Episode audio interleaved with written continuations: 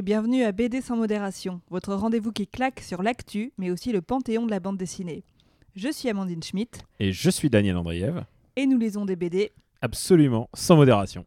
Alors nous sommes de retour aujourd'hui pour parler de l'actualité BD, mais aussi de certains classiques qui nous sont chers. Notre invité, qu'on aura en deuxième partie d'émission, c'est Hugo Bienvenu, qui nous a reçus dans son studio à l'occasion de la parution de sa BD de science-fiction, Préférence Système. Alors il a plein de choses à nous dire, mais on verra ça tout à l'heure. D'abord, quelques-uns de nos coups de cœur. Alors c'est moi qui me lance? C'est toi qui te lance, Allez, Daniel, on y va, vas-y. Alors changer. tu voulais commencer par une BD qui s'appelle Mécanique Céleste, qui est dessinée par Merwan, et euh, donc qui est édité chez Dargo. Et alors euh, c'est un projet de faire plein de BD futuristes chez Dargo. Et celle de Merwan est assez euh, touchante, elle parle à mon petit cœur de d'amoureux d'Urbex, puisque c'est un monde évidemment post-apocalyptique, on est en 2068, et tout se passe dans la forêt de Fontainebleau, mais la forêt de Fontainebleau, bah, elle a pris la flotte. Et, euh, et pour te donner une image de ce qu'est cette bande dessinée un peu barrée, c'est imagine Akira qui fait de la balle aux prisonniers. Ah oui, moi j'étais plus sur Hunger Games euh, Voilà. façon balle aux prisonniers. Toi, tu ouais. l'avais Hunger Games, mais Ouais. moi, pour moi, c'est Akira. Donc, c'est plus végétal que, Voilà. que Akira c'est volume 7 d'Akira, c'est-à-dire euh, il reste, il reste plus rien, euh, le monde est, est soumis à des règles euh, de ceux qui ont survécu. Ça met en scène une, une jeune fille et en fait finalement toute une bande de petits jeunes qui vont euh, s'unir pour essayer de faire survivre, survivre leur tribu parce qu'ils se voient taxés par les mafieux de locaux de euh, bah, taxer toute leur euh, récolte risicole. Et donc il va se, se passer qu'ils vont jouer ça euh, non pas au hum, trial by combat comme on dit euh, chez Game of Thrones. Par contre, ça va se jouer à la balle aux prisonniers, qui est un sport éminemment visuel en fait. Oui, alors mais c'est une balle aux prisonniers avec des règles assez aléatoires quand même dans, ce, dans cette BD. Elles, avo- elles favorisent toujours euh, les puissants, mais c'est un peu comme Gladiator, tu sais, euh, Mm. si tu réussis trop bien, tu te fais poignarder, et c'est un peu ce qui peut arriver à ces personnages. Et alors, je vois exactement euh, bah, d'où est l'influence de cette BD, parce que évidemment, on pourrait faire un almanach complet de tous ces gens qui sont venus de l'animation et qui font maintenant des bandes dessinées. Merwan, euh, bah, c'est un réalisateur de, films, de dessins animés, euh, et donc il a une approche très multimédia et très visuelle de, bah, son histoire, et ça se voit à tous les plans, à toutes les planches, elles sont assez sidérantes de beauté. C'est à, à l'ancienne, à l'aquarelle, t'as as, l'impression qu'il fait ça avec facilité. Du coup, bah, ça donne vraiment un caractère très très proche de l'animation, très Miyazaki en fait. C'est euh, et si Miyazaki euh, était un peu post-apocalyptique, il y a un peu de château dans le ciel, il y a beaucoup de Nausicaa et, euh, et ça se voit en fait, ça se voit dans Mécanique Céleste. Les 200 pages, parce que c'est un gros bouquin, les 200 pages passent tellement vite. Alors c'est peut-être aussi le fait que ce soit de la balle aux prisonniers. Et beaucoup d'action et beaucoup un peu moins de dialogue. mais une héroïne très très charismatique avec une, une petite queue de renard et euh, franchement ça moi ça m'a fait plaisir. C'est vraiment le genre de one shot très très frais mais surtout très très très très beau. Et, je n'aurais de cesse de mettre l'emphase sur la beauté de, cette BD Euh, ça me parle complètement euh, moi qui suis en manque de, de films de Miyazaki et comme, comme tout le monde j'imagine. Donc voilà je vous recommande très très très fortement Mécanique Céleste de Merwan Parfait. Alors moi je vais recommander quelque chose qui n'est pas du tout dans le même style. On est dans un graphisme très très différent. deux salles deux ambiances Voilà, alors c'est une BD qui s'appelle La rose la plus rouge s'épanouit. Euh, c'est écrit par Liv Stromquist, qui est une auteure de BD suédoise, qui a déjà sorti euh, beaucoup d'albums où elle va toujours décortiquer les, les relations amoureuses en fait. Donc il y a eu Les sentiments du prince Charles par exemple, ou L'origine du monde. Et donc là, dans La rose la plus rouge s'épanouit, qui est édité chez Rackham, euh, le postulat de départ est assez rigolo, puisqu'il va s'agir de déterminer pourquoi Leonardo DiCaprio euh, ne s'engage pas dans ses relations amoureuses et pourquoi il a enchaîné les conquêtes, euh, c'est-à-dire euh, 30 euh, jeunes femmes très jolies, très sportives, très blondes et euh, qu'il enchaîne euh, voilà, chaque, chaque mois il change. Je vois que tu n'oses pas dire que aussi elle, elle met l'emphase sur le fait que eh ben, à chaque fois c'est des, des nanas du à peu près le même créneau d'âge alors que lui devient à chaque fois plus vieux. C'est ça. Mais après, la BD ne porte pas là-dessus. Voilà, on, mais- on va dire qu'il n'y a pas de jugement là-dessus, mais c'est un peu le, le point de départ pour s'interroger plus largement sur euh, ce que sont les relations amoureuses Et il va y avoir plusieurs thèmes qui vont être explorés. Par exemple, bah, le désengagement émotionnel de certains hommes et les conséquences que ça peut avoir sur les femmes, comment elles vont réagir quand quelqu'un ne s'engage pas en amour. Je me souviens d'une phrase, c'est est-ce que la femme n'est-elle pas l'homme du 19e siècle? Oui, il y a quelque chose comme ça. Ça ça m'a frappé. Il y a, en fait, ça m'a frappé comme un prof de philo avec des punchlines. C'est ça, bah, c'est un peu ça. De toute façon, elle va toujours euh, s'appuyer sur euh, des théories euh, de, sociologues ou de philosophes. Hein. Là, il y a beaucoup, beaucoup de choses qui sont tirées des, bouquins de Eva Illouz, donc cette sociologue franco-israélienne. Qui, est très, qui, a toujours travaillé sur les émotions et qui est très intéressante. Il y a aussi un philosophe allemand que je ne connaissais pas, mais qui s'appelle Wing Chul Han. je suis désolée pour la prononciation, je ne sais pas si c'est la bonne, mais je l'ai découvert grâce à cette BD. Et voilà, et ça va être comment, euh, enfin c'est très érudit en fait, ça va être comment se fait, par exemple, le fait que de nos jours, on va choisir un partenaire selon des critères très rationnels sur Alors les applis. Alors que l'amour est irrationnel. Alors que l'amour est irrationnel et que la passion euh, bah, c'est pas euh, rentrer des petits critères dans une appli. Il euh, y a un autre thème qui m'a beaucoup intéressé, c'est le fait que l'amour demande un certain abandon. Un certain déni de soi quelque part puisqu'on se projette dans une autre personne. Or notre société qui est tout le temps à, prôner l'empowerment et, et, le self-esteem et le fait que toi tu es capable de tout, est-ce que c'est possible en fait d'être amoureux dans ces conditions-là? Et puis c'est une, une, BD qui cite mes deux philosophes préférés qui sont Roland Barthes et le Schtroumpf à lunettes. Tout à fait. et, je, peux dire que quand tu me cites euh, ces deux-là, je, suis tout oui. Oui. Bah alors c'est ça qui est rigolo, c'est qu'en fait elle va prendre des ouvrages à la fois hyper euh, hyper euh, classiques et pointus. Enfin je crois qu'elle cite l'Iliade, je crois qu'elle cite Platon. Socrate énormément. Socrate. Et en même temps elle va citer des trucs hyper pop culture comme le Schtroumpf à lunettes ou je crois qu'il y a un Jabba the Hutt qui se balade au milieu de l'album. Régulièrement, mm. il y a un petit panoramix si je me souviens. Il y a un petit panoramix, exact, exact. Voilà donc alors niveau graphisme, on n'est effectivement pas du tout euh, ah dans ce que fait Merwan. C'est pas Merwan. C'est quelque chose qui peut être assez déconcertant puisque c'est un dessin assez simpliste, euh, en noir et blanc, euh, où il y a des pages entières de texte en fait, sans dessin où on va avoir d'un coup des gros caractères pour souligner une, une, théorie en fait. Ou des interrogations. Ou des interrogations. Ou, mentionner des philosophes. Voilà, ou mm. mentionner des philosophes. Mais donc c'est une BD assez dense mais qui nous apprend plein de choses et que moi je trouve, euh, je trouve cette auteure euh, fabuleuse. Euh, elle arrive toujours à nous prendre par la main pour nous apprendre des trucs qu'on ne serait pas allé chercher tout seul, pour, pour vulgariser en fait des, des concepts qui sont peut-être un peu pointus. Et là, elle le fait très bien. Tu sais quoi, je vais remercier ce, l'existence de ce podcast parce que sans ça. Jamais t'aurais lu ça. Jamais j'aurais. non, mais sans toi, j'aurais jamais attardé mon regard là-dessus parce que c'est vraiment. Oui, c'est c'est très enfin on n'y va pas pour le dessin en plus on n'y hein. va pas pour le dessin mais en plus il y a moi je vois aussi que c'est aussi les héritiers des caricaturistes euh, qu'on trouvait dans les journaux euh, quand quand j'étais petit et que je lisais Charlie euh, tu vois c'était c'était ce genre de, dessin mm. c'était c'était un dessin à texte mm. et là on est clairement dans un dessin à texte mais aussi un dessin théorique mm. et, et, en fait au début j'ai fait les premiers j'ai fait ouais où est-ce que je vais où est-ce que je vais et en fait finalement bah, j'aime bien ça en fait j'aime bien la mais ça, peut rester assez drôle en plus hein. c'est pas austère du tout. Hein. Ah non, non, on se marre plutôt bien, mm. mais il faut s'intéresser euh, à la philosophie euh, en général et surtout. Euh, surtout à bah, s'interroger sur, sur l'être et le conscient et, et sur l'amour et sur comment mais qui n'a pas envie de s'interroger sur l'amour oui oui bien sûr je vous le demande Daniel Andreev non non bien entendu donc oui non non je, je plus sois et et merci de m'avoir découvrir ça, j'ai envie de te dire, parce que je n'y serais jamais allé euh, comme ça à l'aveuglette. Euh, je voulais aussi signaler euh, que le tome 2 de Spirou, l'espoir malgré tout, était sorti. Dessiné par Émile Bravo. Émile Bravo qui est cher à notre cœur puisque ça a été notre première invité de BD sans modération. Donc si vous ne l'avez pas entendu, vous pouvez toujours aller écouter l'épisode 1 hein, qui est toujours disponible sur toutes vos applis de podcast. Euh, c'est un monsieur passionnant et son tome 2 est toujours euh, au niveau c'est-à-dire Spirou et Fantasio euh, sous la guerre, sous la Seconde Guerre mondiale, en Belgique. donc dans ce tome-là, ils ont toujours faim, ils ont toujours pas d'argent, donc ils vont monter un petit théâtre de marionnettes pour enfants qui va parcourir tout le pays. Le titre est, terrifiant. le titre donne un peu le, le style, c'est un peu plus loin vers l'horreur.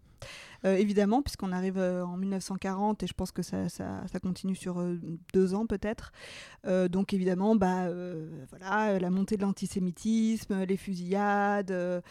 euh, les patrouilles dans la rue, L'occupation. ouais. l'occupation, euh, la rumeur des camps de concentration aussi qui commence à arriver, euh, et la résistance aussi.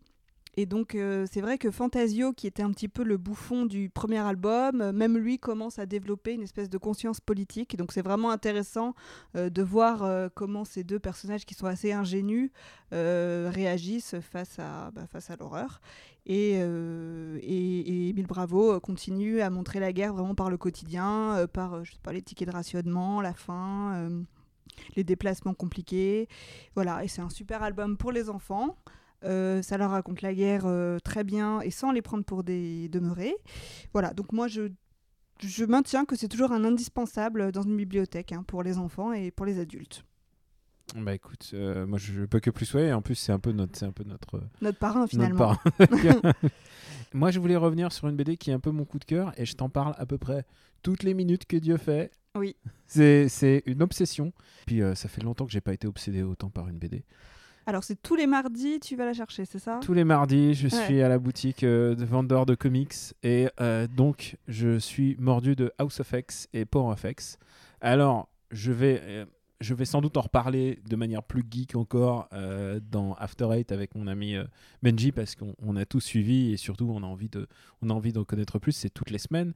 Il faut remettre, il faut, faut que j'explique ce que c'est en fait parce que c'est, c'est les X-Men. Mais les X-Men n'ont jamais été aussi théoriques. C'est Jonathan Hickman. Jonathan Hickman, c'est un peu le mélange entre, ah, je sais pas comment dire, est-ce que c'est pas un peu la, c'est pas le le nouvel Alan Moore, je dirais? Enfin, ce serait peut-être vraiment très ambitieux de dire ça, mais en tout cas, c'est l'impression qu'il me donne. C'est le mec qui a révolutionné les Avengers, c'est le mec qui a révolutionné les Fantastic Four, et il avait rien publié euh, chez Marvel depuis 4 ans, et là, il revient en balayant tout ce que tu, tout ce qu'on savait, tout notre passif avec ces personnages, il le balaie, et en même temps, il reprend toutes ces années d'histoire de, des X-Men. Et, euh, et il est aidé au dessin par euh, Pepe Larraz et Hervé Silva, qui sont tous les deux euh, Espagnols qui vraiment et qui s'émulent de manière assez intelligente. Alors de quoi il s'agit euh, House of X et Power of Ten, puisqu'on dit Power of Ten? C'est une BD théorique qui nous explique comment vont être le monde mutant de demain, comment vont être les X-Men de demain et comment ils vont créer une nation. Et alors déjà, ils nous ont déjà fait le coup de la nation, ils ont tou- toujours été décimés, mais ce coup-ci, ils ont peut-être une chance de réussir leur plan. Et euh, qui va se baser, je vais pas spoiler pour tous ceux qui ne le lisent pas, mais qui va se baser sur le fait que euh, dans tout le monde des X-Men, à ce jour, il y a eu un mensonge. Il va faire ce qu'on appelle un retcon. Il va faire mentir le passé, il va revenir sur le passé d'un des personnages essentiels du, du lore des X-Men et qui va tout bouleverser sur son passage. Et euh, la manière dont il le fait, c'est qu'il fait deux comics de six numéros chacun qui se lisent les uns à la suite des autres de deux séries différentes et qui se répondent à travers le temps. D- d- Je te vois dans ton Oui, regard, tu as l'air- m'enfonce. t'as l'air perdu, mais faut- il y a faut- quatre, il y a Faut quatre. noter, non, euh, l'ordre dans lequel Il y a- il faut lire. Alors c'est c'est une série qui te pousse à prendre et je l'ai fait. des hein. notes. Elle pousse à prendre des notes, elle pousse à prendre ton calepin. Euh, J'ai fait un, un feed euh, Twitter pour euh, parler de mes interrogations et aussi de mes coups de cœur et qui te pousse à lire tout régulièrement et surtout qui nous interroge. Et je vais, j'ai décidé de pas en parler vraiment à fond ici parce que sinon, on- je vais, sinon je vais perdre des gens et surtout, va durer et, 8 heures. et surtout, je- tu me regardes avec des yeux qui s'écarquillent au fur et à mesure. Mais c'est passionnant parce que c'est une série qui nous pousse au, au théorie crafting et surtout qui nous demande genre où est-ce qu'on va?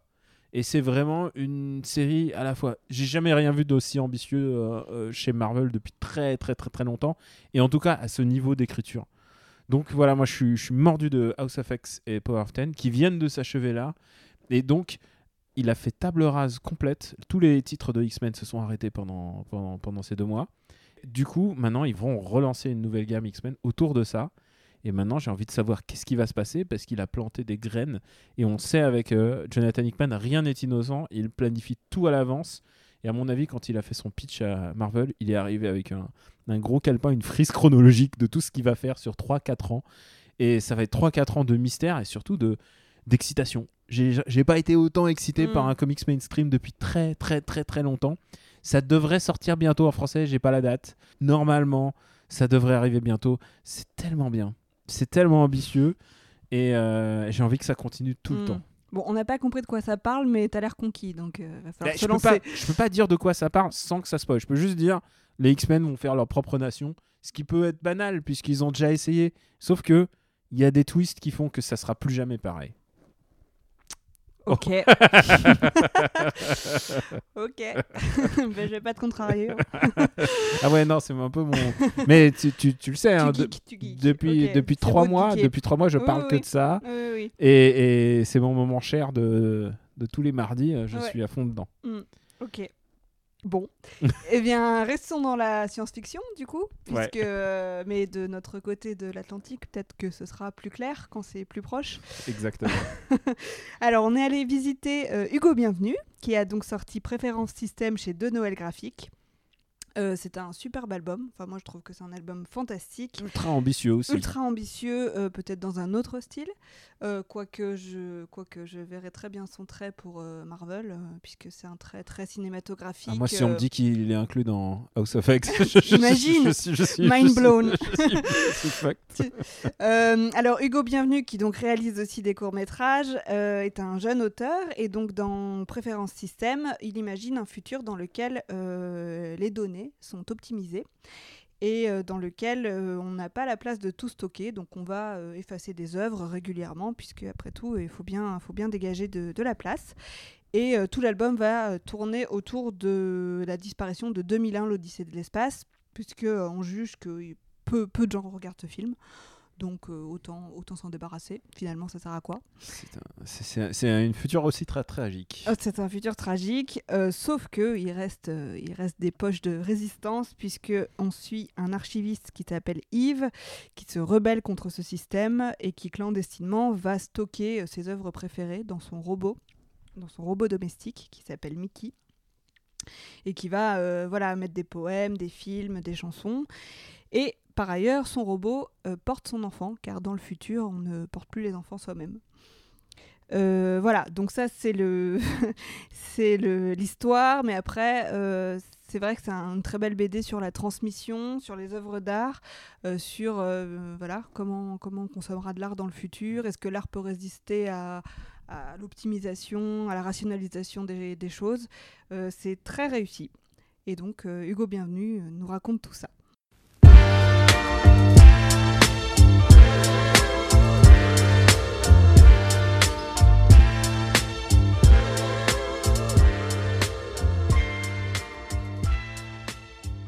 Peux nous expliquer euh, dans quel endroit nous sommes? Euh, on est dans mes bureaux au- dans Paris euh, où, où je fabrique mes, mes films d'animation et euh, mes BD, enfin tout, tout, ce que, tout ce que je fais. quoi. Alors j'ai plein de questions là-dessus. La première est, euh, tu as fait les Gobelins et tu es resté dans le monde de l'animation et j'ai l'impression que c'est c'est un collector parce que j'ai l'impression que tous les, ben évidemment on interview des, des auteurs de bande dessinée et en général ils lâchent euh, l'animation en se disant bon bah ça m'a donné les bases pour faire pour être un super technicien et maintenant on fait plus que de la BD. Toi tu as décidé quand même de rester dans l'animation. Bah, il y a plusieurs choses. C'est déjà, il y a une magie dans l'animation et c'est un truc que j'aime vraiment faire. Euh, j'aime, j'aime le pipeline, enfin, j'aime, j'aime euh, le travail d'équipe. et puis aussi, donc il y a- la partie plaisir et il y a la partie financière aussi. Qui, c'est quand même euh, grâce à l'animation que je vis globalement. Euh, l'animation et l'illustration. Euh, la BD n'étant absolument pas une source de revenus. Du coup, ça me permet de financer ma vie, mes, mes amitiés aussi. Enfin, ça finance pas. Enfin, c'est bizarre de dire financer mes amitiés, mais vu que je travaille beaucoup, j'aime bien travailler avec mes amis. Et ici, euh, à Remembers, et avant à Miu, mais aujourd'hui à Remembers, je travaille avec. euh, ça me permet de vivre avec mes amis euh, aussi, quoi. Et ça, je trouve que c'est hyper in- in- intéressant. Après, il y a des, des illustrateurs et des, qui, qui font des ateliers, mais l'idée, c'était aussi que mon activité finance mes locaux. Et il y a une autre question euh, qui coule de source. bah, on- évidemment, on va te poser des questions sur tes BD, mais tu as l'air quand même extraordinairement impliqué dans l'animation. Que- C'est quoi tes influences euh, dans le monde de l'animation euh, Euh, qui, qui ont fait que aujourd'hui tu es à la fois réalisateur et dessinateur? Le- le- on va dire que le déclic majeur, euh, c'est arrivé quand j'avais 6 ans dans le salon de mes grands-parents, euh, en mangeant des cracottes, et c'était euh, Dragon Ball Z. Ça, tout d'un coup, ça, ça a explosé dans le salon, et là, on- enfin, c'était, je me suis dit, c'est quoi ces personnages qui ressemblent à des bagnoles et qui et qui ressemblent à rien de ce que j'avais vu avant, quoi, avec le son qui était euh, complètement bizarre. Et donc ça, c'est pas là où je me suis dit que je voulais faire d'animation, parce que jusqu'à 15 ans, je me disais que je voulais euh, faire de la bande dessinée parce que c'est ce que je consommais beaucoup. C'était mon lien avec la France parce que euh, j'étais abonné au journal de Spirou, qui est là d'ailleurs. J'étais, je le recevais toutes les semaines et c'était vraiment mon lien avec la France quand je vivais à l'étranger. Donc je voulais faire de la BD et puis voilà. Et l'animation, on va dire que la confirmation, ça a été quand j'ai quand j'ai eu, je crois, 14 ans. Euh, on va à Mix Up avec mes parents, qui est l'équivalent de la Fnac mais au Mexique. Et là, je vois la jaquette de Princesse Mononoke et je dis, c'était un jour avant mon anniversaire. Et je dis, je sais pas si vous avez acheté quelque chose avant, mais je veux ça pour mon anniversaire. Et on a, c'était un peu la messe. On a mis le DVD dans le truc et, et, et toute la famille s'est pris une tarte. Et, et là, je me suis dit, aussi, je vais, je vais faire de l'animation. C'est ça que je, veux- je veux faire de. Ah, ça devait être un moment assez incroyable. Ouais, c'était fou. Ouais. C'était ouais. Puis après, bah, on a avalé tout, tout. Et ça, c'était vraiment en famille. On a avalé euh, tout mon, enfin Miyazaki en, je sais pas, en deux mois. Dès qu'on trouvait une, V- une VHS, enfin n'importe quel format, on se, on était des drogués de Miyazaki. Quoi. Comme Dragon Ball to Miyazaki. euh, Voilà. ça fait un Et la BD après, c'était beaucoup plus large. C'était, euh, ça allait de Ricochet à, à Jérôme K. Jérôme Bloch, les tuniques bleues, euh, Astérix et Obélix, enfin tout quoi. Et, euh, beaucoup de mangas. En fait, quand il y, a, il y a eu une période de trois ans où on est revenu vivre en France avec mes parents dans une petite ville qui s'appelle Avalon et j'avais un accès à la. Enfin, j'allais tous les soirs à la bibliothèque. On avait le droit à cinq livres et je prenais, euh, je prenais euh, cinq, un- quatre BD et un livre et le lendemain je, je les fumais. Je dormais presque pas. Et mais mes parents étaient super cool là-dessus parce que mon père avait fait la même chose quand il était enfant. Et du coup, euh, bah, j'ai- en un an, j'ai, j'ai lu tous les tâches des enfants et, euh, et, et donc ils m'ont ouvert les tâches des adultes. Et là, j'ai découvert Véron, des trucs comme ça, mais à, à 8 ans, quoi, enfin 9, 9 ans, euh, Akira à 9 ans. Et, et, et donc, j'ai fini en 3 ans toute la bibliothèque d'Avalon, euh, enfin tout, ce qui était, tout ce qui me tombait sous la main. Quoi. Pas en littérature, parce que c'était quand même plus lourd, mais euh, en, en tout cas en BD, j'avais, ouais, j'avais poncé les, les deux étages. Quoi. Futur lieu de pèlerinage. Ouais, Ouais, non, et là, ils la vendent. Et, euh, Ah, la, municipalité vend la, se- la faut se bibliothèque. Bah, moi, je voudrais récupérer le lieu pour en faire un studio d'animation, un peu comme. mais bon, parce qu'il y a- il y a- il y a des- on peut avoir des aides régionales, et puis, euh, enfin bref. Et ça dynamise la région d'avoir des gens qui ont un- des hauts degrés de. Je sais pas comment d'éduquer. Enfin, euh, de. Et des, projets. d'études. quoi. ouais, et des projets. ouais. Et, euh, Enfin voilà. Donc, euh, mais bon, on verra.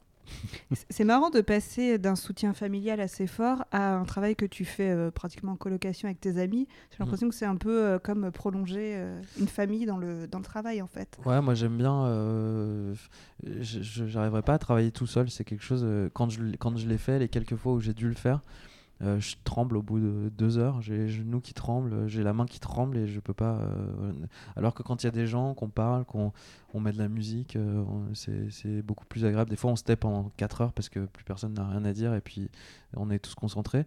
Mais il y a quelque chose de il y a quelque chose de fluide et de euh, ouais une petite- et puis ça permet de faire des familles aussi d'être avec les gens on les on se connaît par cœur on, travaille ensemble ouais c'est une manière d'être en en famille. Et avant d'en venir à la BD que tu sors actuellement, euh, moi j'aurais bien aimé savoir comment tu es rentré en BD parce que Mm. si je comprends bien, euh, on est venu te chercher en fait. Ben, euh, en fait, quand j'étais au Gobelin, j'ai reçu plein de, plein de scénaristes, plein de- d'éditeurs qui voulaient que je fasse une BD, mais je me sentais absolument pas prêt. Et puis, j'aimais pas spécialement leur ligne éditoriale et ce qu'ils Mhm. racontaient. Et quand j'avais, euh, j'étais ami- très ami avec euh, Julien Magnani, qui a monté sa maison d'édition euh, quand, on- quand j'étais au lycée, moi. Lui, il était Estienne, enfin en, en édition. Et euh, on mesurait les livres, on, les, on regardait la main, enfin voilà. Vous Et mesuriez les livres? On mesurait, on mesurait, on Ah, mesurait avec, les livres. euh, Avec une règle. Vraiment, Ouais, ouais. d'accord, ok. Au sens Ouais, non, mais on se disait, mesurait putain, là, les proportions sont bien. voilà. et, et le fait est que ce les livres qu'on mesurait le plus et qu'on regardait le plus, c'était les livres de Jean-Luc Fromental chez Noël Graphique. Mhm. Et donc, je- quand, quand Jean-Luc, euh, quand Jean-Luc, quand on s'est rencontrés, quoi, et qui m'a dit, bah, j'aimerais bien que tu fasses une BD, bah, je, c'était, là, je me suis dit, bon, là, il faut peut-être que j'y, il faut peut-être que j'y aille. D'un point de vue Fabri, euh, je pense que je ouais, il y avait une Madeleine. Et puis moi, j'ai lu les, les bouquins de Jean-Luc quand j'étais. Enfin, mes, mes parents me lisaient les bouquins de Jean-Luc quand j'étais petit. Je les avais à la maison. Enfin, c'était un truc. Et du- mais du coup, il m'a dit ouais, fais- propose-moi un truc. Et, euh, et j'écrivais que pour les films à ce moment-là, pour l'animation. Et j'arrivais pas à écrire pour la bande dessinée. C'était c'est vraiment un mode d'écriture complètement différent. Et, euh, et puis un jour, il a, au bout de six mois, je crois, il, m'a dit bon, j'en ai marre d'attendre. Euh, lis ça, ça peut t'intéresser, ça ressemble à ce que tu fais. C'était, et c'était euh, Island.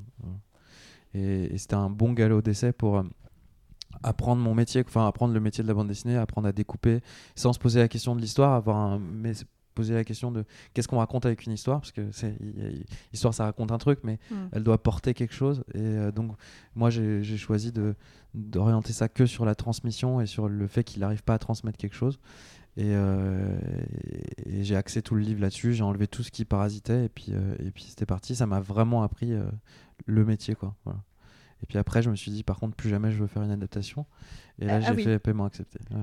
D'accord, ok. Et, et- et avant ça, euh, One Island, c'est un livre très particulier euh, dans lequel euh, il est question d'un jeune garçon qui va vivre avec son père, qui est extrêmement déprimé et qui s'est exilé au fin fond de l'Alaska, je crois. Mm. Ouais, c'est très autobiographique, puisque David Van euh, a repris des éléments de sa propre vie là-dedans. Est-ce que c'est un auteur que tu as rencontré? Est-ce que c'est un auteur que tu connaissais avant? Je- Comment le ça s'est passé? Ouais, je le connaissais pas du tout avant. C'est Mm. vraiment quand Jean-Luc m'a Mm. tendu le, le bouquin parce qu'il avait vu un film qui s'appelait Maman, où c'était l'histoire d'une famille qui vit dans une maison à la campagne et où en fait euh, on- je parlais de- des reproductions euh, euh, comportementales, enfin de, de- de- de comment la famille pouvait être le lieu de la violence, le lieu privilégié parce que les lois sociales étaient euh, euh, n'avaient plus cours dans le cercle familial. Il y avait un, c'était un microcosme où, où les lois étaient différentes et donc Second Island, c'est vraiment ça. Quoi. Mm. Et, euh, mais du coup, quand j'ai lu ça, je me suis dit, ah, c'est c'est super, c'est ça. Et puis, il y avait un petit côté Isaac aussi, qui va au Mont Mérija.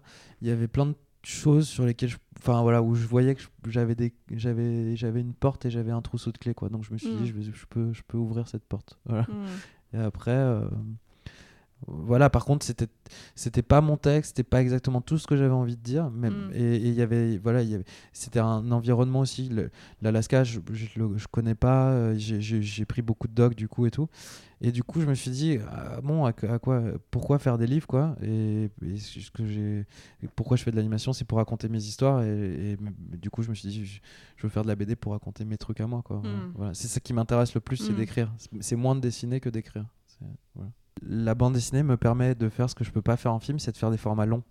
Euh, en film, si je veux faire un long, il faut que je convainque euh, 150 personnes. Hmm. Il faut que je trouve 12 millions. Faut que je, enfin, et, euh, en fait, j'ai plus envie de le faire au bout de trois mois parce que euh, aussi euh, quand on quand on doit expliquer tout à tout le monde, euh, le mystère disparaît. Et moi, ce que je trouve beau dans le fait de fabriquer, c'est aussi de garder du mystère jusqu'au bout, de ne pas savoir exactement tous les tenants et les aboutissants, euh, laisser un peu l'inconscient travailler. Et je pense que le, un peu le drame du cinéma aujourd'hui, c'est qu'en fait, on a affaire à des à des notes euh, de, de producteurs, des notes d'auteurs, mais qu'enfin, il n'y a, plus de, de cinéma type Antonioni où le mec pou- n'avait pas à justifier de tout. Et, et- et- et pareil pour Miyazaki, ce qui, ce qui est beau, c'est qu'il reste des mystères, c'est que euh, on sent qu'il se passe quelque chose à gauche, mais on ne sait pas exactement ce que ça veut dire. Et, et- et c'est ça qui fait qu'on retient les films. C'est pas euh, tout ce qu'on sait du film. Euh, J'ai un peu l'impression qu'on est face à des manuels Ikea maintenant au cinéma, qu'on qu'on nous dit ah t'as bien compris ça parce qu'on va après on va passer à ça. tu vois. Et ça, ça me voilà. Et- Alors juste pour l'anecdote, je Ouais. sors de Joker. Je, je peux, te, je peux te dire qu'en termes de manuel De Ikea, de producteur. de- ouais. de qu'est-ce que, qu'est-ce que, pourquoi il est comme ça, voilà, on, a- on, on nage Non, un mais peu ça me dégoûte. De... Il faut laisser. euh, Ce, qui, ce qui était super dans la version de Nolan, c'est que il, euh, il avait dix versions de son histoire. Et c'était ça qui Et il était racontait toujours un truc différent. différent, sur la même base. Ouais. Et il changeait des. Et on se disait, mais c'est qui ce mec? Et c'est ça qui est beau, c'est souvent aussi de pas, ouais, de pas savoir. De, de- du coup, laisser travailler l'imaginaire du spectateur, c'est aussi hyper important. Et, et du coup, euh, on double la surface euh, d'exploitation du- d'un livre ou d'un film, quoi, si on, si on laisse le, le champ aussi au, à- bah, au spectateur. Quoi. C'est marrant parce que c'est exactement le sujet de ta deuxième BD, du coup, de paiement accepté. C'est les tractations autour de la production d'un film. Ouais, parce que ça m'a énervé. D'ailleurs, j'ai arrêté de faire des dossiers. Fait- je fais mes films en les autofinançant. En, euh, en général, je les fais passer en clip. euh, Pour, euh, donc, je mets de la musique dessus, donc je me coupe d'un certain truc. Mais au moins, le, mon idée existe. Et parce que sinon, il faut expliquer à tout le monde. Et puis, ça me, c'est, on, tue, on tue les films. Et, et je pense qu'on en pâtit tous aujourd'hui. Est-ce que tu as des, des notes aussi en termes d'a- d'animation ou est-ce que tu es le seul maître à bord euh, Ah non, moi, quand je fais des films, mes films, mes clips, ouais. Euh, en général, euh, je vais voir des musiciens qui sont pas du tout connus. Je, je trouve un financement et puis, et puis je pars dessus. Et puis, à la- en général, ils voient le film à la fin. Ils ont rien vu, je leur ai rien dit. Et puis, Ouais, à, la gondrée quoi. Ouais. vous allez voir, je vous fais un Et truc. puis en général, c'est comme ça qu'on fait les meilleurs trucs parce que du coup, euh, ils- eux, ils sont super contents de, de découvrir l'objet. Ils ont euh, et par contre, les, les mecs qui euh, qui nous appellent en nous disant j'ai un super scénario pour toi, tu vas grave aimer et tu vois le truc, tu fais ah bah non en fait c'est exactement tout ce que je déteste. Donc, je pourrais- et puis euh, donc en général là-dessus tu as plus d'argent, mais c'est moins mais mais mais c'est tu peux pas faire ce que tu enfin tu peux pas faire une œuvre en fait. Enfin, Mais comment tu les trouves, tes artistes, du coup? Bon, je- amitié, euh, mélange d'amitié, puis de rencontres et de et puis de ouais, j'essaie de, déni- de dénicher des, gens dont j'aime vraiment le son et puis euh, ouais que j'ai rencontré en fait. Le premier c'était un, euh, il était dans la classe de de ma femme euh, au Beaux Arts. On s'était dit vas-y on fait le clip gratos, euh, c'était trop bien. Euh, deuxième clip c'était Agoria, la co- euh, commande avec genre une carte blanche, mais c'est là où je me suis dit plus jamais je fais ça parce que il avait donné, il a donné son ses trucs. Mhm. Ouais, et après, il y a eu euh, Jabberwocky où là, première fois où j'ai assumé le fait que ce serait ce que je voulais et c'était Universal et tout. Au début, ils l'ont pas, ils l'ont pas voulu. Je l'ai fini. Ils ont vu le truc, ils ont fait on le veut. Et, euh, et c'est aussi pour ça. En fait, ils en veulent pas quand ils voient l'idée. Mm. Et en fait, à la fin, quand ils voient réaliser, ils ont, ils ont pas de capacité de projection. Donc en fait, euh, c'est ça en réunion et en CNC, c'est que les gens ont peu de capacité de projection, donc ils, ils voient que les aspects négatifs du truc et voient pas le, ce que ça peut être. Et, et donc, enfin voilà. Et préserver les potentiels, c'est important. Et tu parlais aussi de, bah, de faire des, des, comme des contrats ou de travailler pour, pour d'autres personnes. Euh, du coup, tu fais aussi euh, du travail commercial. J'ai vu que tu travaillais pour Marvel, que tu as travaillé Ouais. pas mal. Tu as travaillé pour euh, plein de, De marques de luxe de marques Ouais. de luxe. Mm. Comment ça se passe dans ce cas-là euh, Bah, bah, surtout, bah, surtout Marvel, on imagine que c'est des mecs ultra regardants sur, sur la production. ouais. Marvel, on a, c'est, c'est- j'étais, j'étais chez Passion à l'époque, euh, ce qui est une boîte de pub, euh, et on, on- on a fait le pitch, quoi. Il y avait, je sais plus combien, une dizaine de boîtes, de grosses boîtes dessus. Et nous, on leur a euh, en fait vendu le truc le plus radical. On leur a dit bon bah à chaque fois que vous appuierez sur pause, ça ressemblera à une image de comics des années 60, quoi. Et euh, et au début, ils nous disaient ouais, mais euh, ça va coûter cher parce que c'est fabriqué en France, parce qu'on voulait faire tout en France avec une petite équipe, contrairement à des grosses équipes éclatées dans le monde entier.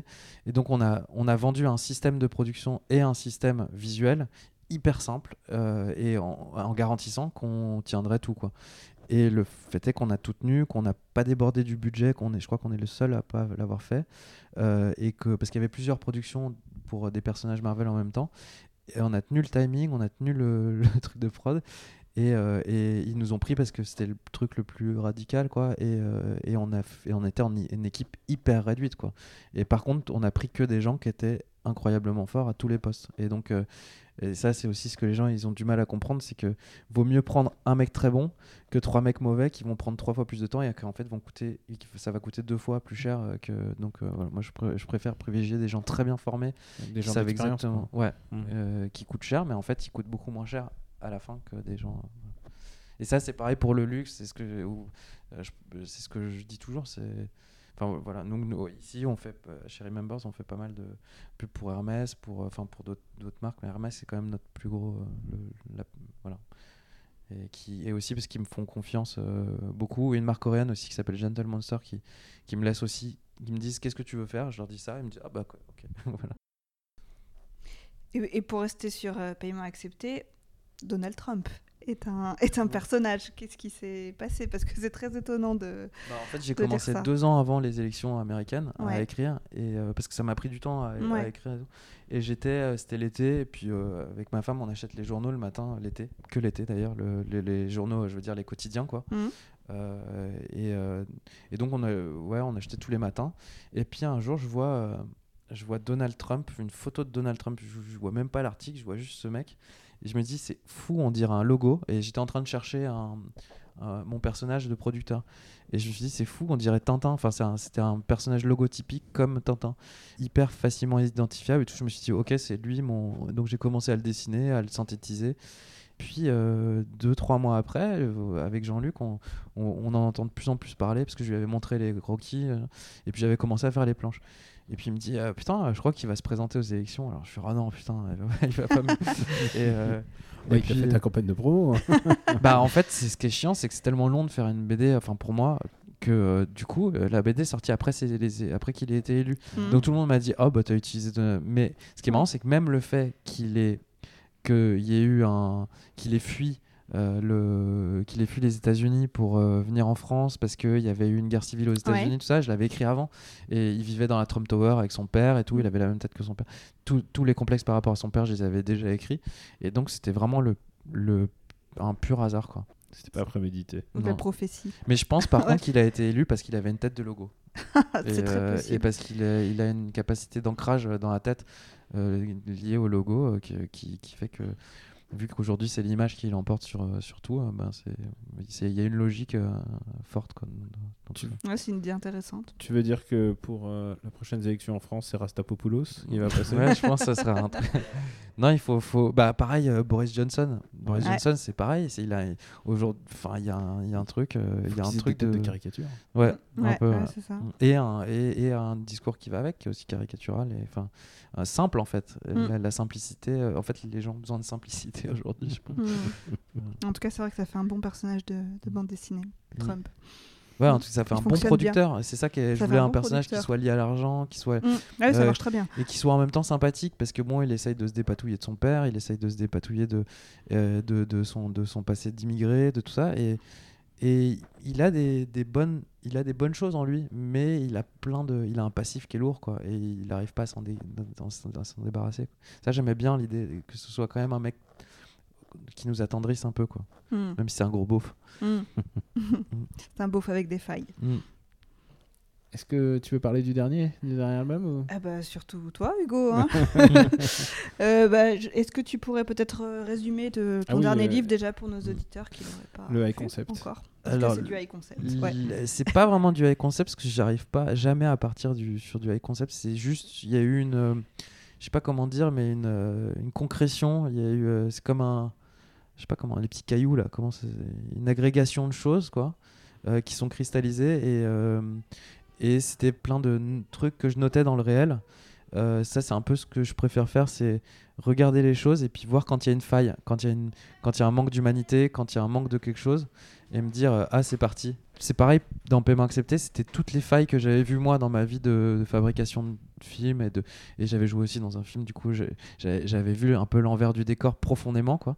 Et j'aime bien noter des failles et me dire ah tiens là euh, là il y a un manque d'humanité, là il y a un manque de ça et, et les noter. Et préférence système c'est vraiment un, recueil de, de ça, de moments de manque, et où je vois que ben on, se transforme un peu en fait nous-mêmes en robots et que et que en fait on n'a pas à attendre les robots pour qu'il en ait, euh, l'existence réelle des robots pour pour qu'on en soit déjà.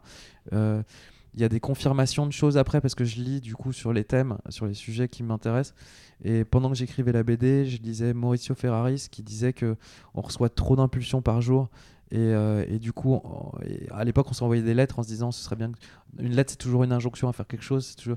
Et, euh, et nous, on en reçoit des centaines, des textos, où fais Mm. ça. Enfin, c'est des micro-actions qu'on nous demande de faire. Et en fait, ça interrompt notre quotidien, ça interrompt notre réflexion. Donc, il y avait déjà ça. Euh, ça, c'était peut-être le premier, la première intuition pour le livre. La deuxième, c'était que la mémoire, quand on voit tout ce qu'on produit aujourd'hui, parce que je- vu que je produis aussi beaucoup, je me disais, mais tout ça, euh, est-ce que est-ce qu'on va pouvoir stocker tous ces trucs-là? Première piste pour après amorcer sur le truc. Après, je me suis renseigné sur les archives, sur ce que c'était que le maître linéaire, sur ce que c'était que euh, l'archive en France. Est-ce que l'archive en France, euh, tout n'est archive en France? Aux États-Unis, c'est pas le cas. Les archives deviennent archives. Et je me suis dit que avec la toute la data naît data. Donc je me suis dit, bon, ok, la data va, va remplacer l'archive. Et l'archive, euh, c'est ce qu'il y a de potentiellement poétique. Et la- la- alors que la data, c'est que du concret, quoi. C'est que du, c'est de la donnée, c'est du, euh, on s'en fout un peu.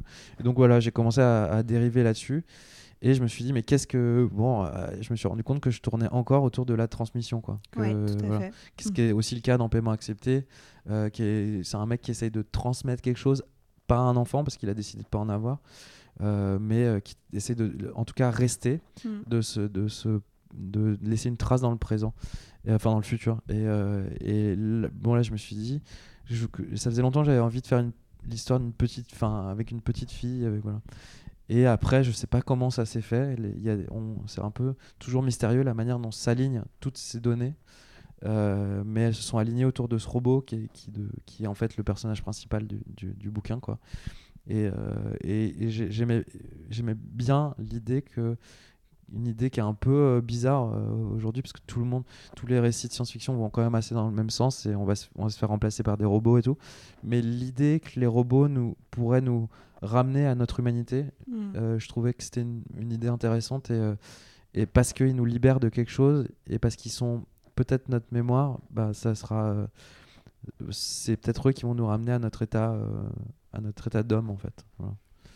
Qu'est-ce qui t'influence en termes de, de SF en fait? Parce que c'est une SF très particulière hein, ce que tu fais. Donc déjà, c'est une SF très proche. C'est une SF très proche, il y a une partie complètement champêtre, presque de SF. Ouais. Euh, c'est c'est assez inhabituel et en même temps il y a un, un- un design très particulier des vêtements, Mm. euh, des vêtements qui sont presque tout, tout lisses. Je, on a on dirait un croisement un peu étrange entre, euh, je sais pas que, je sais pas quelle référence. Tu vois, genre c'est entre les maîtres du temps.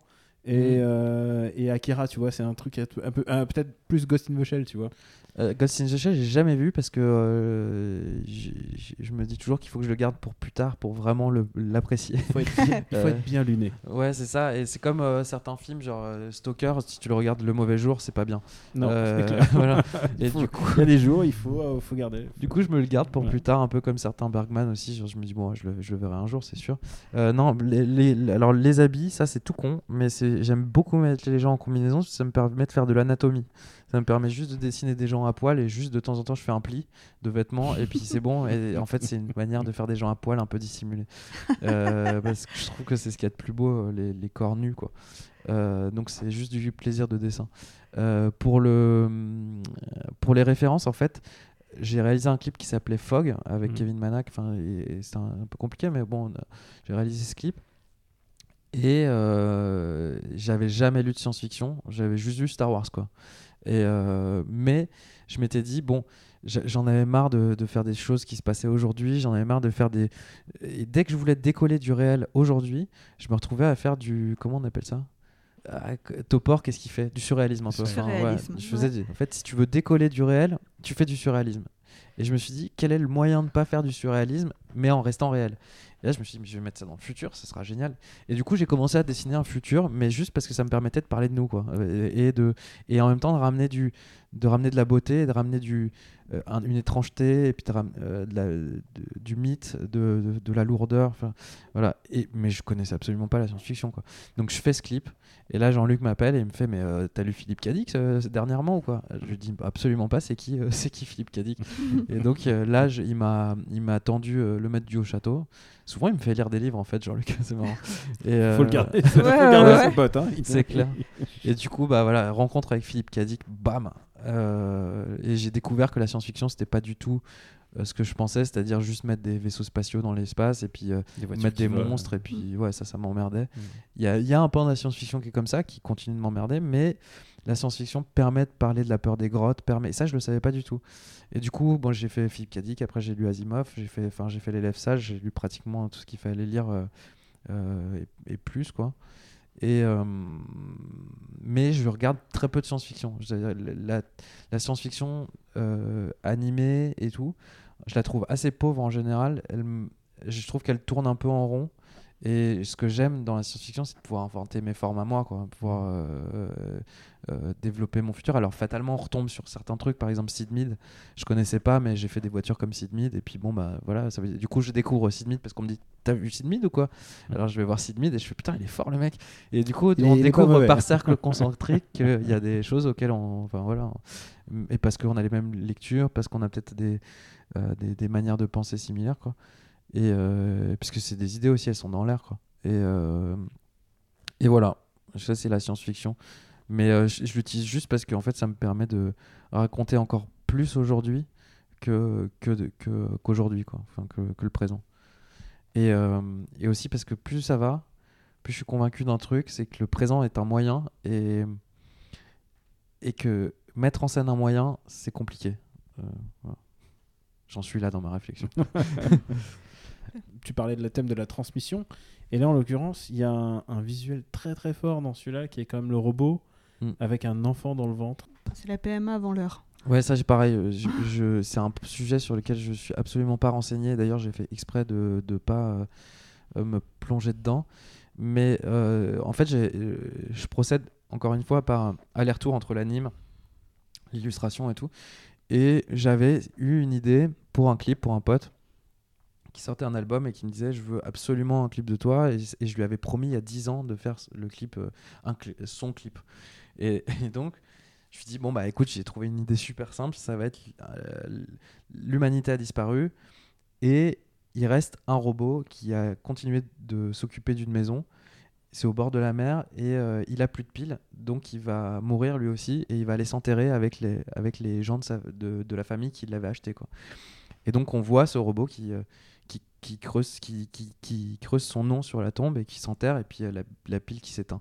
Et, euh, ce, ro- ce robot que j'avais mis un an à trouver euh, parce que je lui ai dit je vais te faire ton clip mais ça a mis un an à trouver le bon design euh, je me suis dit putain j'ai envie d'en faire quelque chose j'ai envie de continuer avec lui parce que je, je me suis attaché à lui. Et c'était en même temps que j'écrivais euh, préférence système quoi et donc euh, et donc je, il est arrivé dans la BD alors qu'il n'était pas prévu aussi C'est- voilà, voilà. Mais euh, il y a déjà un robot dans, oui, dans Paiement Accepté. ouais il y a et deux a petits robots. Non? Ouais, ouais, Ouais. parce que du coup, j'ai trouvé que Mickey c'était super bien parce qu'il y avait une fausse symétrie, Mm. euh, il y avait des et puis c'est attendrissant comme nom. Mais mais c'était deux robots un peu euh, bin- enfin un peu c'est l'étape 1 du robot quoi. Mm. Et dans 1.0. ouais 1.0 dans dans dans dans, dans paiement accepté, c'était l'idée que quand, quand les humains les regardaient pas, ils écrivaient des poèmes. Je trouvais ça super, euh, super Mm. mignon. Et des poèmes qui étaient liés au- à la robotique. Je trouvais ça mignon de, de faire des petites échappées comme ça du Mm. récit. On voyait une vie annexe qu'on comprend pas très bien. Et euh, là, je me disais, bon, bah, je vais poursuivre cette histoire, mais en là, pour le coup, lui, il a pas de poésie. Il, il, il est, il fait pas de poème, il, fait- il, génère rien. Mais c'est par. euh, parce qu'il est obligé de faire des choses qui, qui, qui Bah, c'est par inversion en fait. Il, il reçoit les poèmes de l'humanité. Ouais, mais lui, il en génère pas. Alors que ça. dans la première, il, Ouais, j'avais fait une. Voilà, mais donc, ouais, on, on- là-dessus, j'ai un peu cassé mon, mon, mon système. mais. Ouais. Je reviens avec cette imagerie. Alors, tu parlais de l'ironie de Trump qui t'a devancé Mm. euh, euh, de quelques mois avant la sortie de ton, ton précédent album. Euh, Là, Amandine a tweeté la couverture de, de, du dernier, de ton dernier album. Et euh, avec cette, cette couverture de robot avec le, le gamin dedans. Et, euh, et là, pour, tu as devancé un, un jeu qui s'appelle Death Stranding. Alors, tout le monde, tout le monde a Oui, dit tout le monde m'a répondu en me disant Ah, c'est comme Death Stranding. Death Stranding. Mm. Alors, est-ce que tu as entendu parler Euh, J'en ai entendu parler parce que les copains jouent beaucoup aux jeux vidéo. Moi, Donc je voilà, joue ouais. très peu aux jeux vidéo. Euh, Bon, là, tu les as devancés, là, normalement. Ah, yes C'est de, de deux mois. hein. Non, mais c'est ça, qui est, c'est ça qui est dur, c'est quand on a une idée, il faut la faire très vite. Et, mais le problème, c'est qu'écrire un livre, ça prend du temps. Et, euh, et souvent, le, le réel euh, va plus vite que nous euh, en fabrication. Quoi. Hmm. Et c'est pour ça qu'il faut. Moi, je- là, je place un peu trop proche ma science-fiction pour. euh, elle- le, le temps arrive trop vite, quoi.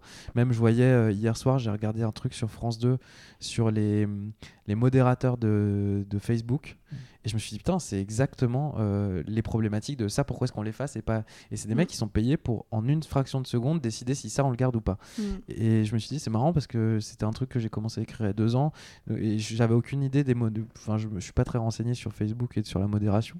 La thématique est pas exactement la même. hein. Mm. C'est juste, il y a le point commun de, de, de ce gamin qui est dans. Ils sont dans une poche, non je crois. Il est dans une poche, et Mm. par contre, ce gamin, c'est une espèce de gamin mystique qui, semble-t-il, euh, les amène dans un monde parallèle ou quelque chose comme ça. Enfin, c'est un D'accord. autre. Ouais, on est quand C'est même, un ouf, quand même assez éloigné. C'est Ouais. Un, autre- c'est un autre délire. Mais n'empêche que en termes de visu, tu, Mm. tu t'as deux Il y a un truc, quoi. Ouais. Oui. Ouais. Non, il y a, il y a Hideo Kojima. Bah, c'est Hideo Kojima. Ah, c'est ouais, Hideo Kojima. Euh, moi, je- moi, j'avais juste joué à Metal Gear Solid 2 quand j'étais euh, très très jeune, j'avais 14 ans.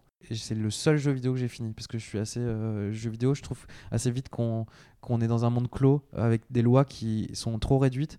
Et du coup, je me dis, mais pourquoi est-ce qu'on va pas s'entraîner à faire un geste? Parce que c'est ça en fait, le jeu vidéo, on fait un geste souvent et il faut atteindre la perfection du geste. Et moi, je l'ai dans le dessin, ce, ce- cette espèce de, plaisir-là.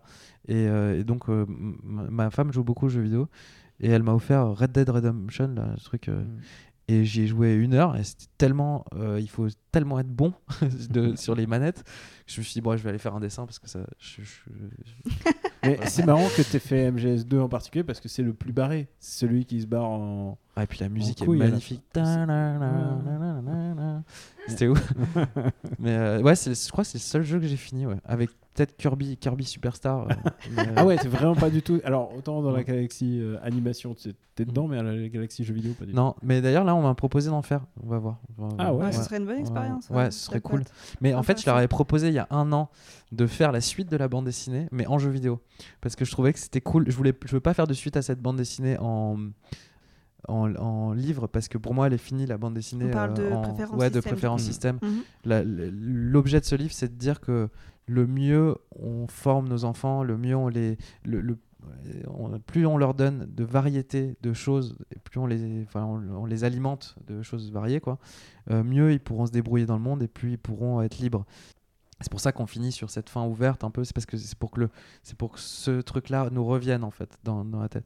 Et mais je me disais, ça peut être drôle de faire un jeu vidéo où elle arrive en ville et où elle doit reconstruire son robot. euh, ça, ça pourrait être, ça, ça, et un jeu d'action quoi. On peut, Ah ouais, imaginer, on peut imaginer une suite facilement. Ouais. Et en fait, euh, dans, bah, dans mon pitch de jeu, mais tout le monde m'a dit, enfin les, les gens qui font du jeu vidéo m'ont dit euh, que euh, le gameplay était pas assez poussé euh, parce qu'en fait l'idée c'était que le robot il aide la petite fille et qu'il s'entraide qu'elle elle puisse passer dans des trous d'égout que lui Oui. puisse et je voulais faire un jeu vidéo euh, Super Mario quoi. Euh, mais où on puisse euh, voilà Enfin, tout simple mais avec ce truc de- d'entraide et voilà Mais ça euh, peut devenir ton Kill Bill 3, le truc dont tu parles à toutes les interviews. Et, et, les- et- et finalement ça se fait Tu dis ouais, non, non, non, mais Kill Bill 3, j'y pense. Mm. et Voilà, tu...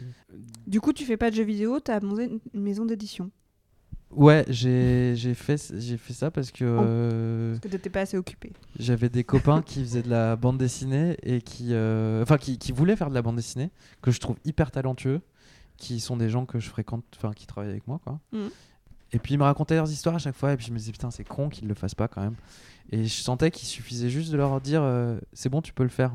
Et Ah, de les encadrer, quoi. Bah ouais, et puis de, ouais, de leur, de leur donner un lieu. C'est comme moi, des fois, j'ai on, on- j'ai pas d'idée, et puis tout d'un coup, il y a quelqu'un qui me dit Ah, ce serait cool, il y a ce support. Et là, je- tout d'un coup, je commence à réfléchir au support et j'ai 20 idées. Et eux, ils, ils étaient un peu dans cette situation-là, et je leur ai dit Bon, bah, les gars, un jour, je les ai réunis, les, les, les quatre premiers, et je leur ai dit Eh, C'est bon, euh, ça, vous, ça vous dit, à part Frédéric, qui était déjà, euh, qui, qui avait pas besoin de ça. Frédéric, il, il a eu le, le système inverse, et, euh, je lui ai dit Je fais une maison d'édition, il a fait deux semaines après, il avait le livre, quoi.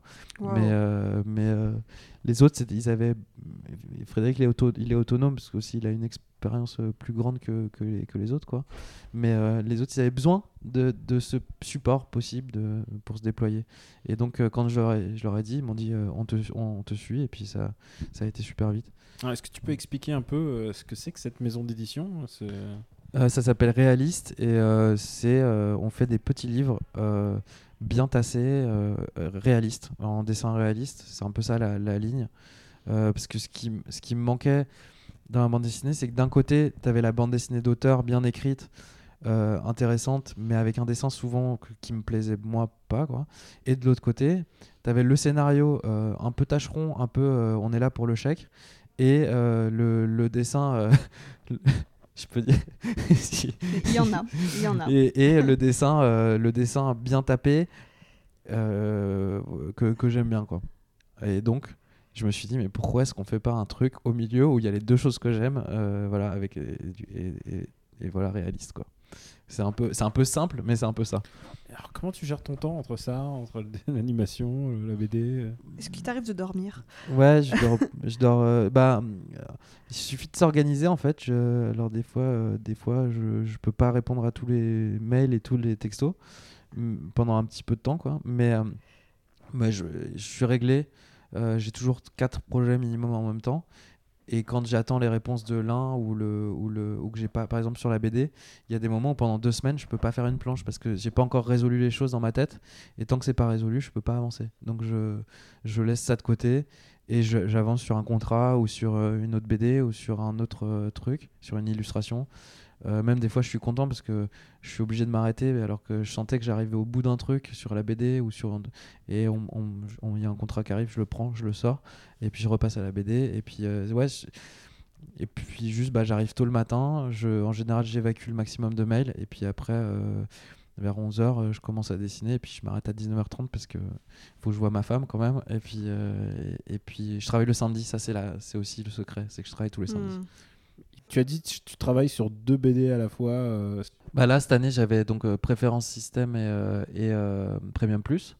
Pour, ré- Euh, pour réaliste. Pour réaliste, ouais. Ouais. Le, euh, préférence système étant quand même le truc qui me prenait du temps et qui, me, qui était mon engagement principal euh, parce que c'est le plus dense, c'est le plus. euh, Premium Plus, je me suis dit, c'est juste, ça, ça sera un lieu d'expérimentation où je pourrais lâcher un peu les chevaux sans, sans savoir très clairement où ça va. Et, et miraculeusement, il retombe sur ses pattes. Euh, alors que vraiment, je suis parti dans le vide euh, et euh, voilà. Mais euh, non, Préférence System, c'est le truc qui m'a pris beaucoup, beaucoup de temps les deux dernières années. Enfin, c'était ça qui était en, dans le fond de mon cerveau tout le temps et qui, qui revenait. Et, qui... et là, euh, bah, je fais la prochaine, je lance la prochaine pour de Noël, qui est la fin du triptyque euh, euh, paiement accepté, préférence système et appel en absence, du coup, qui va s'appeler appel en absence. Ah. Ah, et qui est la fin, sur le, la, la fin de la trilogie sur la- un peu la mémoire et sur, le, sur la transmission. Où là, ça, ça va se passer dans 10 000 ans et, euh, et, euh, là, je prends plus de, je prends plus de distance. Ah Et oui, dans 10 000 ans? Ah, Ouais. Et en fait, Appel en absence devait se passer, enfin, devait être la deuxième, mais euh, ça, ça marche souvent comme ça avec, euh, avec moi. Je suis allé, j'avais vendu Appel en absence à Jean-Luc, et puis au bout de deux mois, je lui dis en fait, je vais faire préférence système parce que euh, je, je me sens pas d'attaque pour attaquer Appel en absence, parce que ça parle de choses plus, plus absolues. Et, et j'avais pas le, le bagage nécessaire pour. euh, et puis la doc aussi, j'ai dû lire beaucoup de choses. hmm. Et j'ai encore beaucoup de choses à lire et ça va me prendre du temps de, de, de, de cristalliser les informations, de les, de les intégrer et de- et d'en faire quelque chose, de, de les mettre dans mon récit. Parce que le récit, ça y est, il est il- la colonne, elle est là. Mais euh, voilà. Et du coup, j'ai la suite de Premium Plus qui va s'appeler Développement durable. euh, qui, qui, euh, qui, là, je peux un peu plus en parler, mais il y, avait un personnage de psy dans, dans le premier qui était très en, en retrait. Et en fait, ça va être un peu plus le personnage principal de ma deuxième, parce que c'est il est en dépression nerveuse. Et c'est Kurt, le personnage de ma qui, qui va le sortir de la maison de repos et qui va l'emmener euh, en aventure. Voilà. Donc ça va être euh, ça va être plus un truc léger encore une fois. Mais j'aime bien avoir ce récit euh, léger euh, sur le côté et faire mes trucs lourds euh, chez, chez De Noël. Et, euh, et puis je fais un BDQ aussi en, en Ah, ça c'est chouette ça. Ouais, c'est euh, dur. C'est- pas évident, ouais. Ouais, Donc chez Requin Marteau. Ouais, chez Requin Marteau. Et Mm. ça, c'est, euh, je m'attendais pas à ce que ce soit aussi dur. C'est Euh, eux qui t'ont sollicité? Ouais, je- je- j'avais envie d'en faire un depuis longtemps. Et quand ils m'ont appelé, j'aurais dit euh, vas-y, euh, trop bien. Et sauf qu'en fait, c'est pas trop bien, c'est super dur. Ouais. Euh, Ah, Est-ce Je veux bien le croire. Est-ce que, tu- que as le titre ou est-ce que c'est un titre en deux mots Parce que là, je. c'est un titre en trois mots. Ah, ça y est C'est Parce B, B.O, virgule, comme un dieu. Ah. Beau comme un dieu. Et euh, c'est l'histoire d'un robot. Euh, Ah, c'est un, robot Ah oui, le sexuel. sexe robot alors. Ouais, le robot sexuel qui, euh, qui est d'une femme qui est trop belle et qui euh, qui arrive pas à se faire pénétrer et euh, elle a désespérément besoin de se faire pénétrer. voilà, donc un jour elle voit en vitrine un robot sexuel et là elle va voir son banquier et elle fait un emprunt sur 20 ans. Voilà. C'est c'est d'ap- d'après une histoire vraie. C'était une histoire, ouais. Voilà. Ouais. Parfait. Et donc tu disais euh, le long métrage, métrage d'animation. euh, Euh, bah, juste, on est en train de travailler à l'adaptation de la- du scénario de préférence système. Euh, on va voir si ça, si ça se fait. Il faut le faire dans des bonnes conditions euh, et, et financières parce que, parce que si, en fait, en gros, pour faire simple, mais bon, un Miyazaki en moyenne, un, un Miyazaki moyen, c'est 30 millions. Euh, les Japonais ils travaillent deux fois plus vite et ils sont payés deux fois moins. hmm. Euh, nous, euh, voilà, si on fait un, si on fait un, un long métrage en France, si- pour faire un niveau Miyazaki en termes de, de beauté, quoi, bah, il faudrait 60. Euh, Mhm. Sauf qu'on sait que c'est inviable. Alors euh, j'ai commencé à faire des comptes. Je me suis dit, bon, à 12, on peut faire. Ouais. Voilà. Donc il faut, je vais voir si on peut lever 12. Et, D'accord. euh, mais, mais ce serait bien parce que je pense qu'en réécrivant suffisamment de choses pour le mettre dans un format film, il y a vraiment moyen que ce soit un beau, un, un beau, un beau film. Ouais. c'est bien de viser aussi haut que Ouais, Miyazaki. complètement. Bah, Ouais. euh, si, en fait, aujourd'hui, il y a combien? Il y a allez, minimum 60 films par semaine qui se battent l'affiche. Ouais. Euh, et c'est ce que je dis dans la BD, c'est que les choses n'ont plus le temps de, de, de résister, n'ont plus le temps de s'ancrer, n'ont plus le temps de raisonner. Et, Ouais, euh, soit tu fais du gros hit, soit. Bah soit ouais, soit tu fais rien en fait, parce que faire un film, si c'est pas pour que ça reste justement, euh, je vois pas, parce que c'est quand même trois ans de travail acharné, avec des grosses équipes, avec euh, beaucoup de tensions, beaucoup de tensions financières, beaucoup de tensions humaines et tout. Si c'est pour euh, faire un truc qui va rester euh, une semaine à l'affiche et puis qui va, qui va pas marquer euh, des peut-être au-delà de. Enfin, moi, l'idée de faire des choses, c'est quand même que ça reste, c'est quand même que les gens ils vivent avec un minimum de temps dans leur tête. Mhm. Et si c'est pas suffisamment beau, en fait, c'est même pas pour le nombre de gens que je, je- que je veux toucher, c'est juste pour la beauté que je laisse dans la tête des gens. c'est juste Mhm. ça. Et par exemple, moi, je, euh, Apocalypse Now, je sais pas, mais euh, si, si ça a fait un carton, mais je l'ai vu moi. Et, j'y repense toutes les semaines. Les films que j'aime, j'y pense au moins une fois par semaine. Et, si je fais un film, si je fais même les BD, mes BD, c'est pour ça que je prends du temps à les faire, c'est que je me dis, j'espère, j'espère qu'il y a suffisamment de choses et il y a suffisamment de mystères, justement, suffisamment de questions pour que les gens, pour que- qu'elles vivent un peu euh, dans les gens euh, pendant leur vie, quoi. Pas juste faire un truc pour le faire en disant Ouais, j'ai fait mon long métrage. Juste faire, euh, voilà, laisser des, laisser des petites choses dans la tête des gens, quoi. Parfait. Comment tu définirais ton propre style? C'est euh, c'est ré- c'est le fruit d'une influence quelconque? C'est comment tu comment tu le vois aujourd'hui ton style? Ben, Si ce tu que je disais, définir le- ce le que, style Hugo ouais, ce que je disais l'autre jour à un copain, je crois, c'est en fait, euh, si on savait dessiner parfaitement, euh, je pense que tout le monde dessinerait à peu près de la même manière. Et, mon style, c'est tout ce que, je n'arrive pas à faire. C'est ça qui constitue mon style. C'est l'ADN, c'est ce qu'on ce n'arrive pas à résoudre.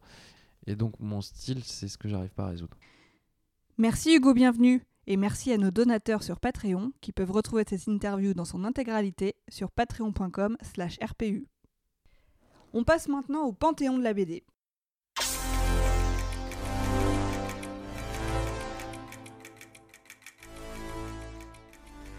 Alors notre rubrique Panthéon de la BD, c'est simple. C'est nous qui proposons une BD par épisode, qu'on considère comme un classique. On la défend du mieux que possible, ou pas, parce que c'est possible que l'on ne soit pas d'accord entre nous.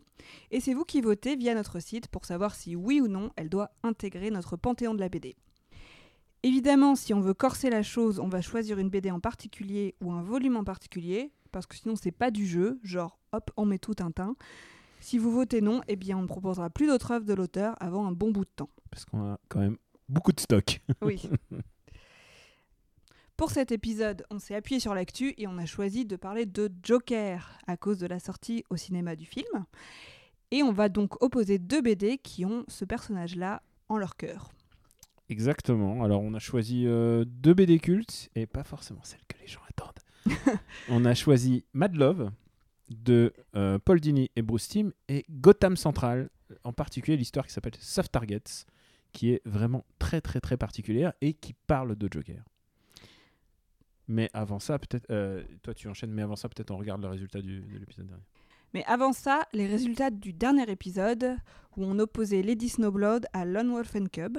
Et donc c'est Lady Snowblood qui a gagné par 48%, c'était assez serré. Pour une fois. donc, euh, pour une fois. donc Lenny Snowblood intègre le panthéon de BD sans modération. Tu souris parce que c'est toi qui as gagné. Et oui, une fois de plus. Alors Ça que devient une habitude. ouais, c'est trop facile. c'est trop facile et j'ai- Ouais. j'ai peur. tu devrais le prendre mal. J'ai peur, j'ai peur que je joue toujours les outsiders. Pourtant, c'est quand même deux grands mangas de Kazuo Koike qui méritent largement leur place au Panthéon. Mais bon, les, les auditeurs ont choisi, ça sera Lady Snowblood. Et alors là, est-ce que tu dirais que tu as choisi un outsider? Euh, je pense que j'ai choisi clairement l'outsider. Ah oui oui, ah oui, clairement. bah, tu vas te lancer sur Mad Love alors Euh, oui, alors, euh, donc moi je défends Mad Love. donc c'est un comics qui est, qui est tiré de la série de 92 de Bruce Timm et Paul Dini. Alors déjà, moi je- j'estime que j'ai gagné parce que j'ai choisi Bruce Timm. Oui, c'est Euh, vrai. euh, moi je, je me donnerais pour un dessin de Bruce Timm. J'adore son trait euh, un peu euh, cartoon, un peu rond, euh, qui, voilà, qui est efficace euh, en toutes circonstances. Et donc, euh, dans Mad Love, on va suivre la jeunesse du personnage d'Harley Quinn, en fait. On va suivre comment elle, est, elle a rencontré le Joker à Arkham Asylum et comment elle, elle est devenue totalement amoureuse de lui et prête à faire n'importe quoi pour lui. et comment elle va obtenir son costume de, de, bah, de- bouffon, là, le costume traditionnel. Et, euh, et voilà. Et ce qui est très marrant dans cet album, c'est que donc, euh, bien que le, le trait soit très cartoonesque, comme je disais, assez rigolo et vivant et très coloré, euh, en fait, c'est une histoire toxique. L'histoire est très très sombre. L'histoire est très très sombre. C'est une histoire toxique d'une jeune femme qui tombe amoureuse du Joker, qui l'utilise et qui en fait en a rien à faire d'elle, et qui lui est beaucoup plus tourné vers, vers Batman en fait, qui est sa seule obsession. Et donc on a voilà, on a euh, ce, ce- ce triangle amoureux euh, qui est complètement euh, malsain. Alors, c'est peut-être ça qui va faire en sorte que, que je vais gagner pour une fois, c'est qu'en fait, Mad Love est une des meilleures histoires du Joker, quoi qu'il quoi qu'il advienne, c'est sûr et certain. Mais c'est surtout une histoire surtout sur Harley Quinn. Et c'est surtout sur le Mhm. mal que fait Joker à Harley Quinn, Mhm. puisqu'il la hypnotise complètement, il la fascine complètement. Et c'est un amour toxique, comme tu l'as dit, c'est presque morbide en fait. À mon avis, le, le meilleur passage, puisque je ne peux dire que du bien de cette BD, le meilleur passage de cette BD, c'est le moment où euh, Batman, euh, va, convaincre Harley Quinn, surtout ne, ne me tue pas, parce que sinon Joker va être fou de rage. Et effectivement, le fait que Joker voit que Harley Quinn euh, a presque tué Batman, il la défenestre. Ce, qui est quand même, ce qui est quand même ultra d'une violence Ouais. Mm. ultime. Mm. Batman, finalement, pour gagner en fin de compte, il rappelle à, à Joker, il dit Mais tu dois être dégoûté que elle, elle soit presque arrivée à ses fins là où t'es jamais. euh, t'as- Ouais, ouais. Et euh, je pense que c'est vraiment. un- Il y a beaucoup de, de jeux d'esprit euh, pour euh, qui aime ces personnages. ouais.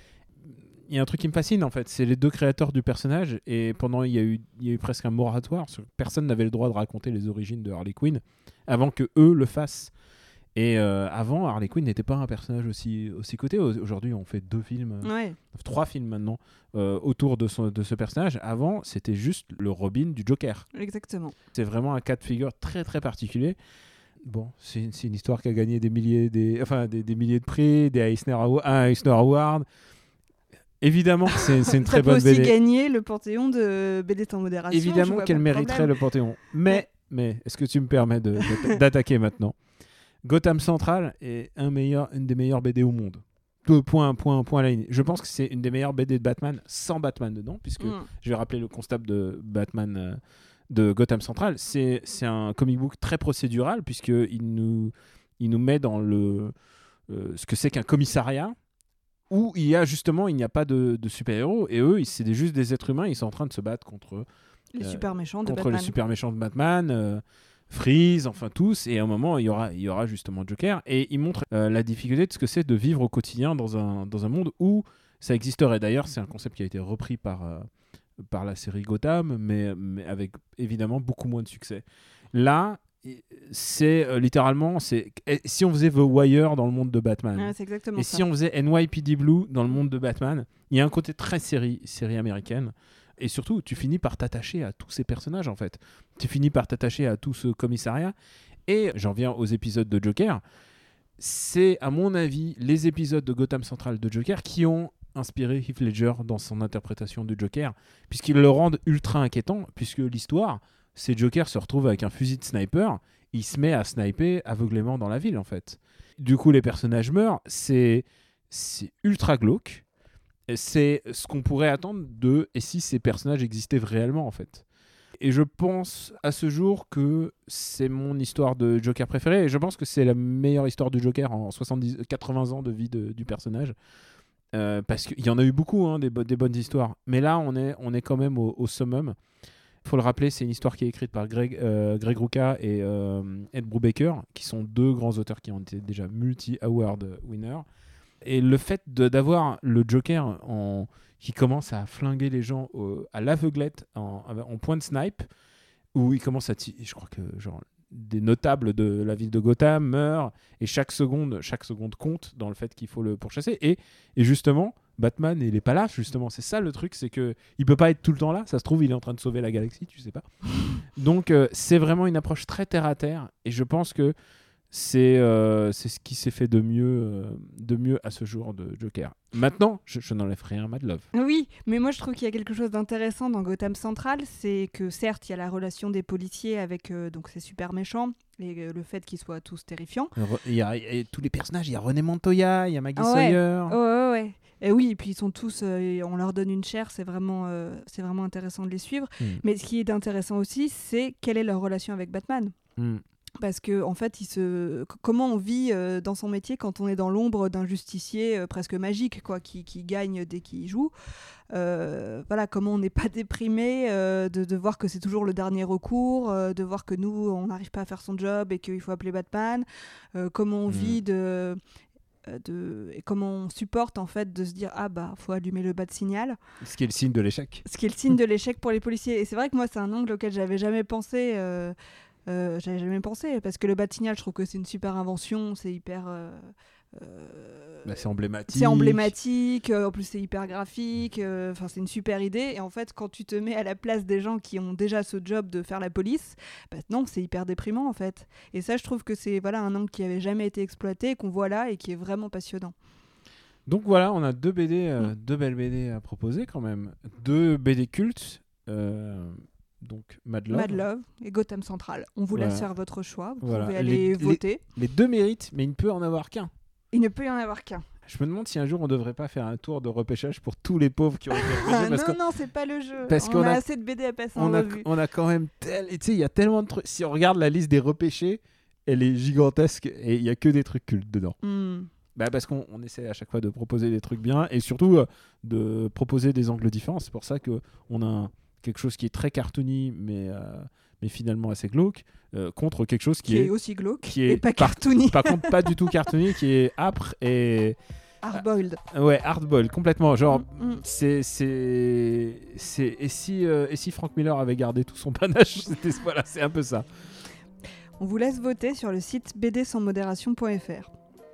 C'est tout pour aujourd'hui, c'était un beau programme. Euh, Daniel, où peut-on te retrouver?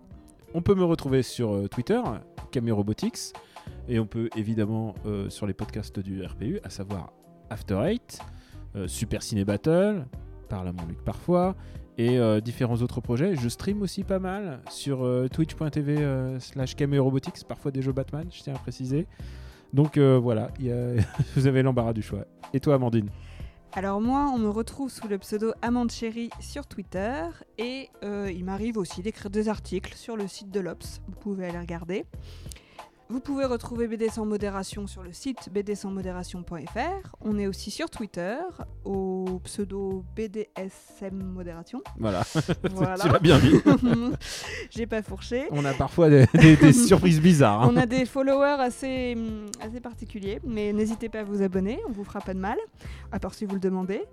Euh, et sinon, vous pouvez retrouver notre podcast sur tous vos applis préférés sur iTunes et n'hésitez pas à nous mettre une petite note ou à nous dire ce que vous pensez de, de ce qu'on fait, ça nous fait toujours plaisir Ça aide au référencement en plus. et ça aide au référencement. Euh, bah, on vous embrasse très fort et on vous dit À bientôt, à bientôt. Ciao. salut